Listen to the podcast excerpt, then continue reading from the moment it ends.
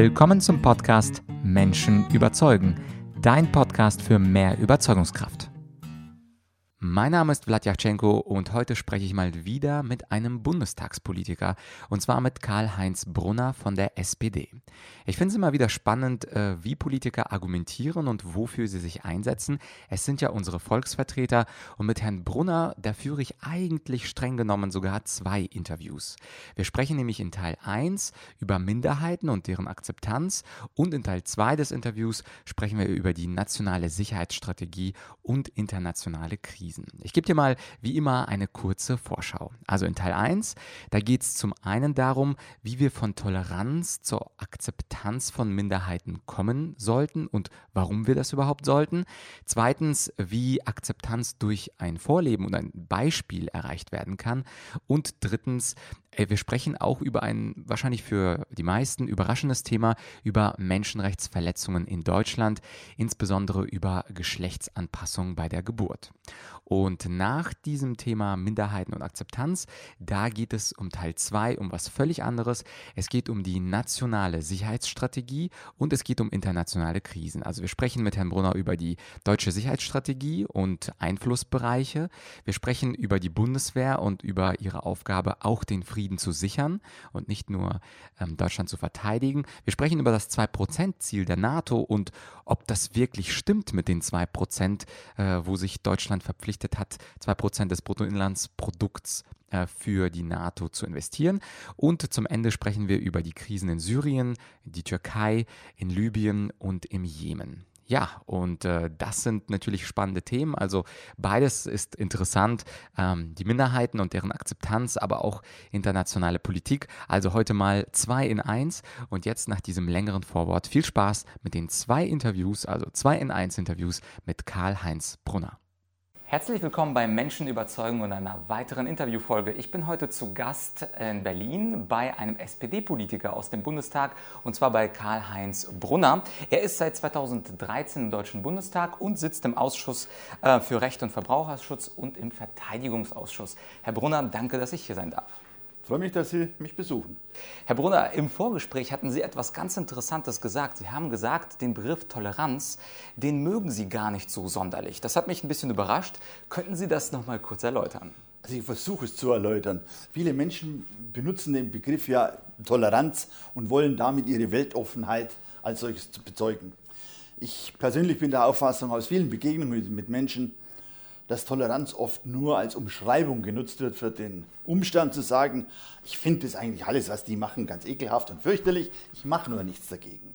Was ich glaube, was wir in der Politik erreichen müssen, insbesondere im Bereich der Menschenrechte, im Bereich von anderen sexuellen Orientierungen, im Bereich von Behinderten, im Bereich von Männern und Frauen, im Bereich von Männern, die noch nicht wissen, welches Geschlecht sie haben oder beide Geschlechter haben, eine Akzeptanz.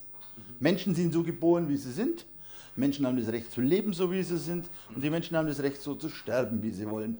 Und deshalb müssen wir dafür sorgen, dass sie in ihren Lebensformen akzeptiert werden. Und dieses Modell der Akzeptanz, das klingt ja ziemlich einfach sprachlich, aber jemanden dazu zu überzeugen, etwas mehr Akzeptanz für andersartige Lebensweisen zu bekommen, das ist ja sehr schwierig. Also in meinem Freundes- und Bekanntenkreis gibt es kritische Leute, in Ihrem gibt es kritische Leute. Wie kann man denn mehr Akzeptanz erreichen? Und zwar ist ja unser Thema Menschen überzeugen. Wie kann man aus Ihrer Sicht Menschen denn zu mehr Akzeptanz überzeugen? Durch Vorleben, durch Leben. In der Bundeswehr wie in jeder guten Truppe gibt es ein Prinzip der Führung. Führung bedeutet aber nicht von oben zu verordnen, wie etwas umgesetzt wird, sondern Führung bedeutet mit eigenem Tun, mit eigenem Handeln, mit eigener Anschauung vorzuleben.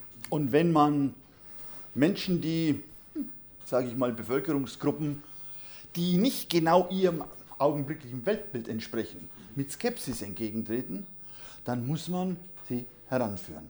Und als allererstes die Ängste nehmen. Menschen mit Down-Syndrom sind nicht ansteckend. Menschen, die schwul und lesbisch sind, sind nicht ansteckend. Sie sind alle miteinander nur herzlich. Sehr gut. Und was tun Sie mit Menschen, die sich nicht diesem aussetzen wollen? Also es gibt ja Leute, die sich sind, man spricht ja heutzutage von Echoräumen, also Räume, wo immer die gleiche Meinung wiedergespiegelt werden. Kann man sie da rausholen? Weil sie bewegen sich ja häufig in den Gruppen und im Internet, in den mit Gleichgläubige und äh, das ist. Das ist zweifelsohne sehr, sehr schwer, Menschen aus ihrer Bubble rauszuholen, genau. in der sie sich nur bewegen. Wir haben nur die Chance als Politiker, aber als jeder Mensch in der Gesellschaft, Menschen so anzusprechen, dass sie ganz zaghaft vielleicht mal den Finger und einen ganzen Schritt wagen, aus dieser für sie selbst ja schützenden Hülle herauszutreten. Denn in der eigenen Bubble, in dieser eigenen Gruppe zu sein, ist für viele Menschen ja aus Angst ein Schutz. Also muss ich Ängste nehmen, die Möglichkeit geben, sagen, jetzt strecken wir dein Fingerchen da durch, da draußen passiert nichts, es brennt nichts, es geht alles weiter.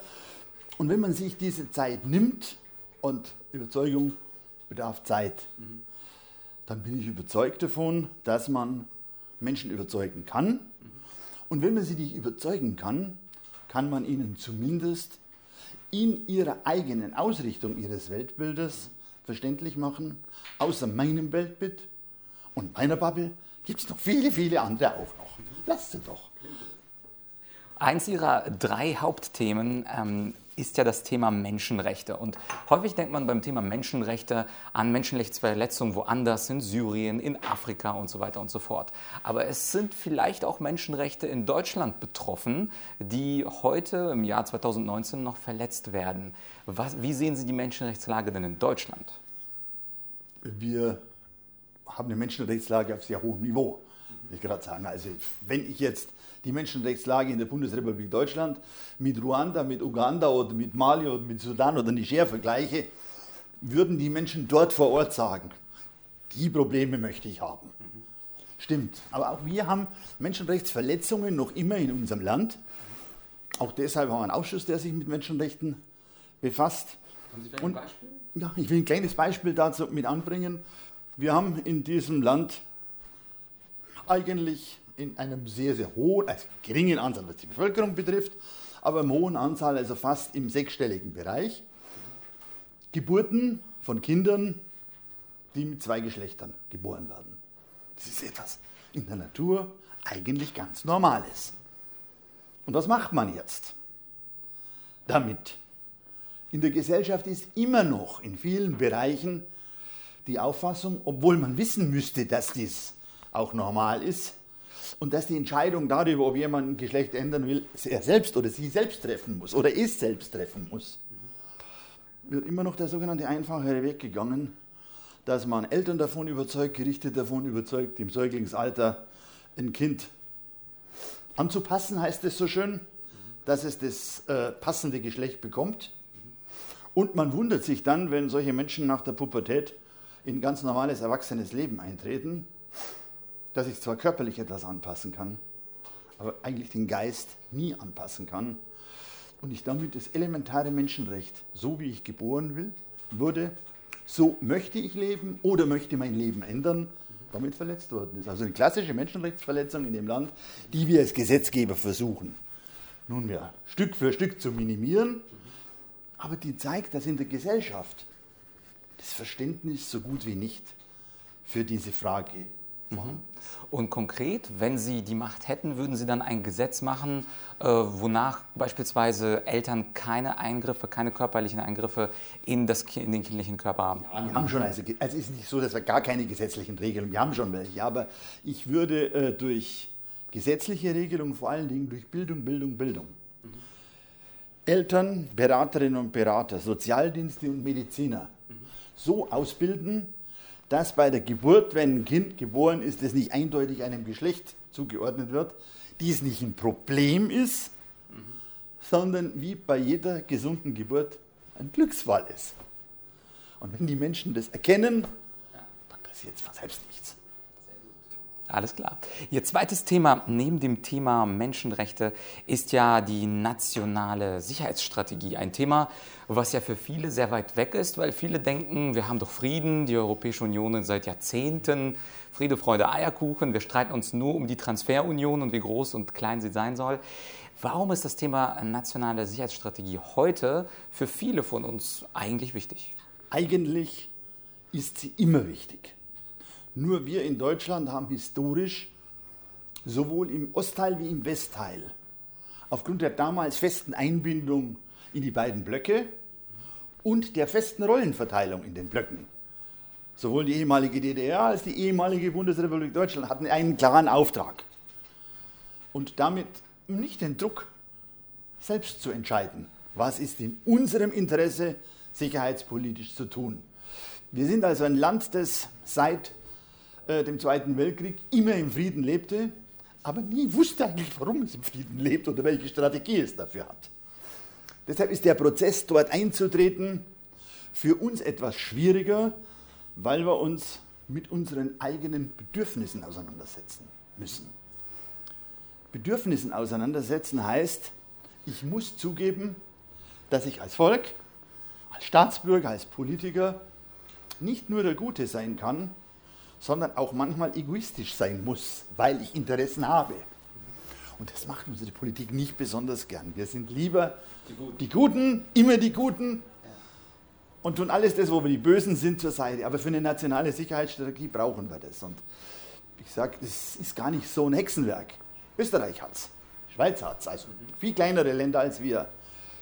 Man muss ja nicht alles machen, wie es die Amerikaner machen, bis ins kleinste TZ, aber wir müssen in Deutschland auch die Fragen klären, für was äh, halten wir eine Bundeswehr vor?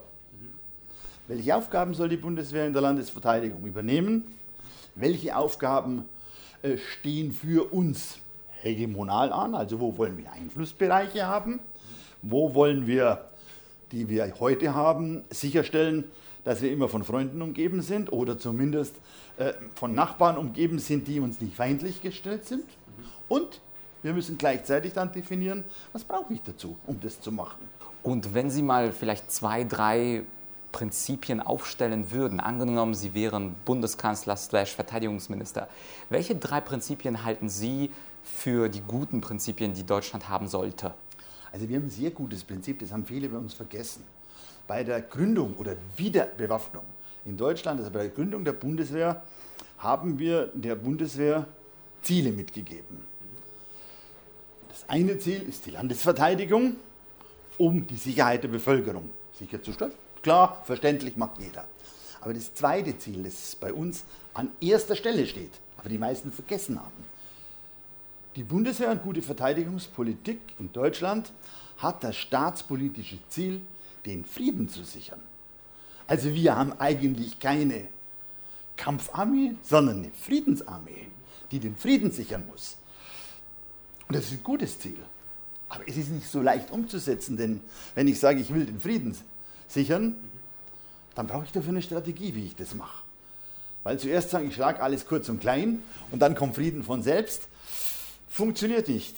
Da muss man eine Strategie haben. Und das heißt, ein feines Austarieren zwischen diplomatischen Lösungen, zwischen äh, Androhung von Gewalt, zwischen Sicherstellung von Gewalt und am Schluss einer solchen Strategie macht man eine schöne, also bildlich gesprochen, eine schöne Liste und sagt, um das Ziel, den Frieden zu sichern, zu erreichen, brauche ich eins, zwei, drei, vier, fünf.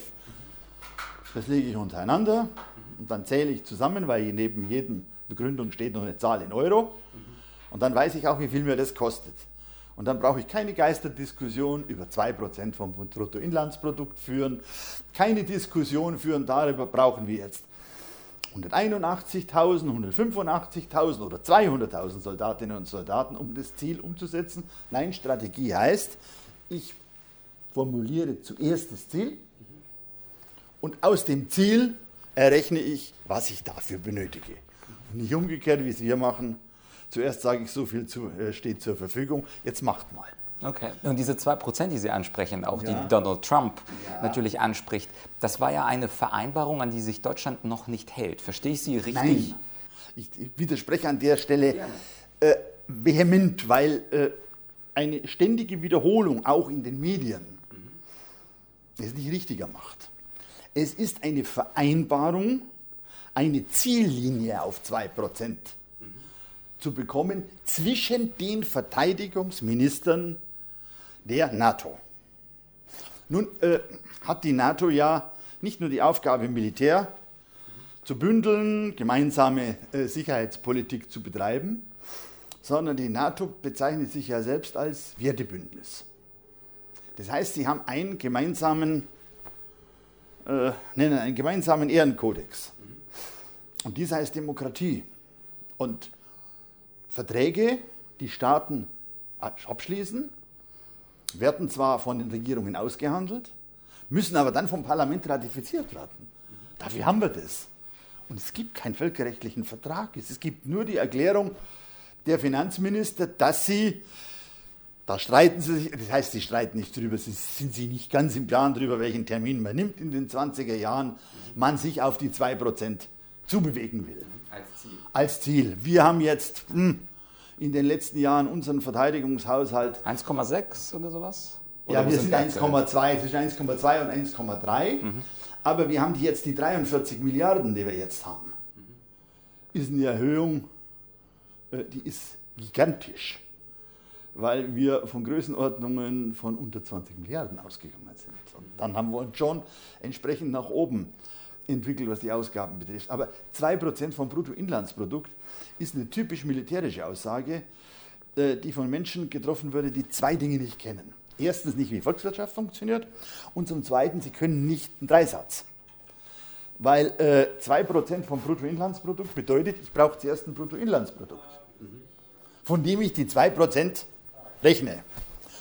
Äh, die einfachste Möglichkeit, dass die Bundesrepublik Deutschland das 2%-Ziel erreicht, ist, wir sagen, bong, wir fahren jetzt die Wirtschaft runter, fertig. 2% erreicht, machen wir 3%. Äh, wenn wir aber unsere Wirtschaftskraft nach oben fahren, hechten wir den 2% immer wieder nach, weil 2% vom Meer werden auch mehr in Euro sind. Und deshalb sage ich, rund auf die Fakten, nationale Sicherheitsstrategie, Summe machen, das brauche ich. Und dann bezahle ich halt das und kaufe ich das, was ich brauche. Und da sage ich ganz deutlich immer, das kann mehr als 2% sein, es kann aber auch weniger als 2% Je sein. Je nachdem, welche Ziele man hat. Und wenn ich jetzt in die Europäische Union so reinschaue, sehe ich deutlich die Länder, die die 2% überschreiten, sind Länder mit schlechterer Wirtschaftskraft und geringerem Manpower. Also zum Beispiel Länder wie Montenegro oder Länder wie Griechenland oder Litauen, Lettland, um die, Estland, um die jetzt zu nehmen. Äh, ich gehe jetzt davon aus, darüber diskutiert man zwar nicht, dass die Bürgerinnen und Bürger dieser Länder in Kauf nehmen würden, wenn der Prozentsatz für Verteidigung niedriger wäre, aber sie dafür ein höheres Bruttoinlandsprodukt hätten und jeden Monat bei der Gehaltsabrechnung mehr in der Tasche ist und übrig bleibt. Und ganz konkret, weil jetzt haben wir relativ abstrakt ja. diskutiert über Ziele und Prozentsätze, gibt es vielleicht einen Bereich, ein Land, wo sich Deutschland aus Ihrer Sicht mehr äh, in, ja, also einsetzen würde, vielleicht auch intervenieren sollte? Oder sagen Sie, das also Interven Intervention ist nicht unsere Aufgabe. Okay. Unsere Aufgabe ist es, den Partnern in der NATO und unserer Gemeinschaft Europas dann beizustehen, wenn diese Hilfe von uns angefordert wird. Also wenn jemand sagt, Bundesrepublik Deutschland, ich brauche dich jetzt. So wie in Syrien zum Beispiel äh, der damalige Präsident gesagt hat, macht ihr mit und Deutschland gesagt hat, nee. nee. Ja, also, Sie haben Jein gesagt. Ein klassisches deutsches Jein. Militärisch. Äh, wir haben gesagt militärisch nein, aber wir machen das mit Flugzeugen, die da drüber fliegen und Fotos machen. Wobei das ja in Frankreich kein Beistand ist. Weil hm, bei aller unterschiedlichen Betrachtungsweise, Syrien hat Frankreich nicht angegriffen. War kein Verteidigungsfall. Anders wäre es gewesen, wenn ein Land, über das wir augenblicklich kritisch sprechen, insbesondere wegen seiner Regierung, wenn äh, die türkische Republik den Beistand von uns verlangt hätte, weil aus Syrien tatsächlich Kurzstreckenwaffen in der Türkei gelandet sind. Also die Türkei wurde angegriffen. Das, was äh, Erdogan und die Armee in der Türkei gemacht haben, ist zwar das, was an, äh, im Kriegsrecht ein Exzess bedeutet. Sie haben einfach überreagiert. Das ist so, wie wenn man einer äh, ein Glas Bier stehlen will und die schlagen sofort tot. Also ist einfach überreagiert. Aber dort war ein Angriff auf die territoriale Integrität der Türkei vorhanden. bei Frankreich und Syrien nie hätte ein Syrer auf die Idee kommen wollen, Frankreich in seiner territorialen Integrität äh, zu betreffen. Deshalb waren die Fragen auch dort andere. Das war ein internationaler Einsatz, bei dem Frankreich die Auffassung war, das müssen wir tun. Und wir haben Frankreich nicht die kalte Schulter zeigen wollen und deshalb gesagt, also gut, wir lassen unsere Flugzeuge dort fliegen, da machen schöne Aufnahmen, da gibt es schöne Bilder, ihr könnt die dann entsprechend auswerten. Aber in den militärischen Einsatz gehen wir nicht. Und finden Sie das grundsätzlich richtig für Deutschland als Strategie, auch eine internationale Friedensstrategie? Halte ich für ausgesprochen wichtig, weil äh, in jede militärische Auseinandersetzung zu gehen, und jetzt bin ich wieder bei der nationalen Sicherheitsstrategie, brauche ich eine Strategie. Ich bin jemand, der voll und ganz dabei ist, sagt, wir gehen wo rein, wenn wir eine Strategie haben, was wollen wir damit erreichen? Eventuell erreichen wir am Ende nichts. Kann ja passieren. Ich spiele ja auch Schach. Und ich gehe mit der Strategie rein, ich will das Spiel gewinnen. Es gibt aber welche, gegen die gewinne ich nie, obwohl ich eine gute Strategie habe. Was ich aber äh, richtig finde, dass wir in den Fällen, in denen es keine Strategie gibt, die Finger davon lassen. Und ein deutliches Beispiel kennt eigentlich jeder, das heißt Libyen. Es war gut und richtig, dass wir nicht in Libyen auch noch in diesen militärischen Einsatz gegangen sind. Denn heute wissen wir, Libyen ist kein Staat, Libyen ist Gesetzlosigkeit und wir, die wir draußen waren, in Anführungszeichen, außerhalb dieser Koalition, haben heute zumindest die Chance, als ehrlicher und glaubhafter Vermittler aufzutreten, wieder Strukturen aufzubauen. Wenn ich militärisch reingehe, bin ich Partei und als Partei bin ich nicht mehr so glaubhaft wie derjenige, der zwar sagt, ich mache menschenrechtliche Hilfe, ich mache Hilfe, Lebensmittel, Bildungsauftrag und ähnlich, aber militärisch gehe ich jetzt da nicht rein. Mhm. Und Stichwort Rolle Deutschlands. Deutschland ist ja häufig auch Ausbilder von Offizieren. Und auf ja, und dann bin ich jetzt bei Saudi-Arabien. Genau, auf Ihrer Webseite habe ich gelesen, mhm. dass äh, die Ausbildung saudi-arabischer Offiziere in Deutschland heute unter einem verschlossenen Vorhang stattfindet. Man weiß nicht genau, was dort geschieht, was für Vermittlung von Menschenrechten ja. und so weiter dort geschieht. Könnten Sie das äh, für uns einmal? Also, äh, was Rüstungsexporte betrifft, für die ich ja auch im Unterausschuss und persönlich mich als zuständig empfehle, was, äh, empfehle, was zu tun. Und was die Ausbildung von, Soldat, äh, von Soldatinnen und Soldaten, insbesondere Offizieren von anderen Ländern betrifft, gibt es bei uns die Auffassung im Auswärtigen Amt und in Bundesregierungen gleich welcher Art, wir machen dies, um damit Einfluss auf diese Länder entsprechend nehmen zu können.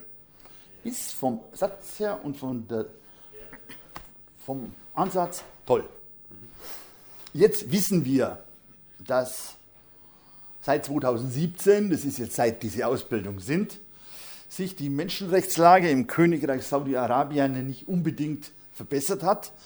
Äh, wenn man die Zerstückelung und die Säureauflösen von Journalisten als Verbesserung sieht, weil es braucht keine Beerdigung mehr, gut, kann man das so sehen, aber es hat es vorher nicht gegeben. Der Menschen unwürdige und völkerrechtswidrige Krieg im, gegen den Jemen tobt weiter. Äh, erst in der vergangenen, vorvergangenen Woche äh, sind junge Männer äh, geköpft und ganz charmant könnte man fast sagen, gekreuzigt worden, wobei ich dachte, die Kreuzigung ist seit Jesu Christi abgeschafft, die gibt es nicht mehr, gekreuzigt worden und zwar nur deshalb, weil sie wiederum nicht dem Gesellschaftsbild des wahhabitischen, wahhabitischen Königshaus entsprochen haben. Und deshalb habe ich mich auch äh, ordentlich an mein Bundesministerium der Verteidigung gewandt, mit der Bitte mir zu sagen, wenn die Einfluss nehmen wollen, wie schaut denn dieser Einfluss aus? Was haben wir denn dadurch erreicht?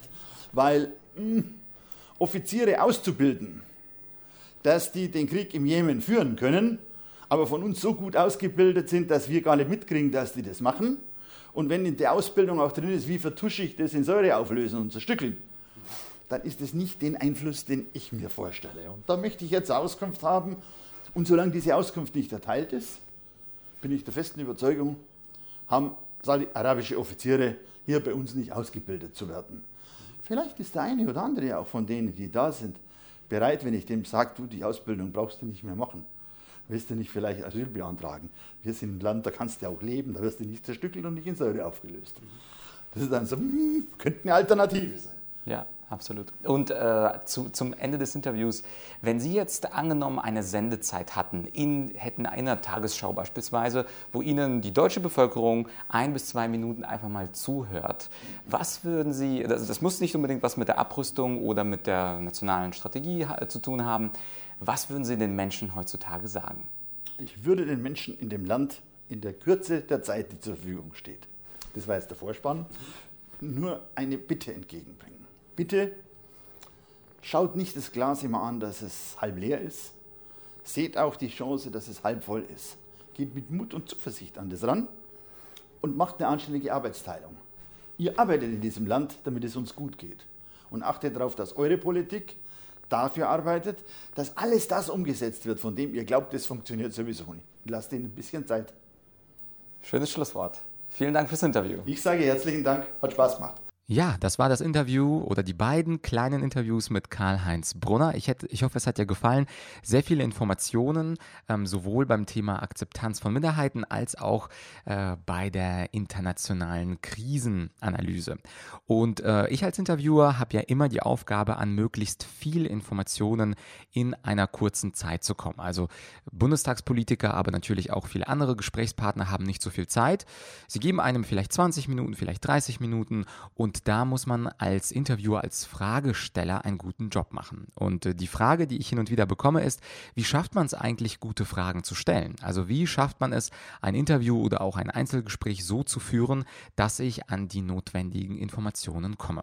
Und meine Antwort darauf sind natürlich kluge Fragetechniken. Denn die Fähigkeit, gute Fragen zu stellen, die kann man erlernen. Und wie kann man sie erlernen? Selbstverständlich auch mit mir. Ich habe nämlich zu diesem Thema einen ganzen Online-Kurs gedreht mit den 44 Fragetechniken. Also wie wir mit Hilfe dieser, dieser 44 Fragetechniken und klügeren Fragen an mehr Informationen kommen und natürlich auch Gespräche in unserem Sinn leiten können. Und wie immer werde ich in ähm, der Description, also wenn du auf argumentorik.com slash podcast gehst und dort Brunner eingibst, da wird es in der Beschreibung auch einen Link zum Online-Kurs geben.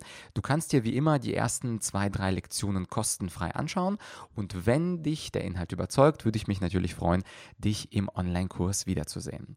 Ansonsten äh, war es das für heute. Ich wünsche dir an dieser Stelle ein schönes Wochenende. Ich würde mich natürlich auch über eine hübsche Bewertung bei iTunes oder Spotify freuen und natürlich auch, wenn du den Podcast abonnierst, damit du nächste Woche auch die nächste Solo-Folge nicht verpasst. Aber an dieser Stelle wünsche ich dir natürlich einen schönen Freitag, ein erholsames Wochenende und wir hören uns hoffentlich nächste Woche. Bis bald, dein Vlad.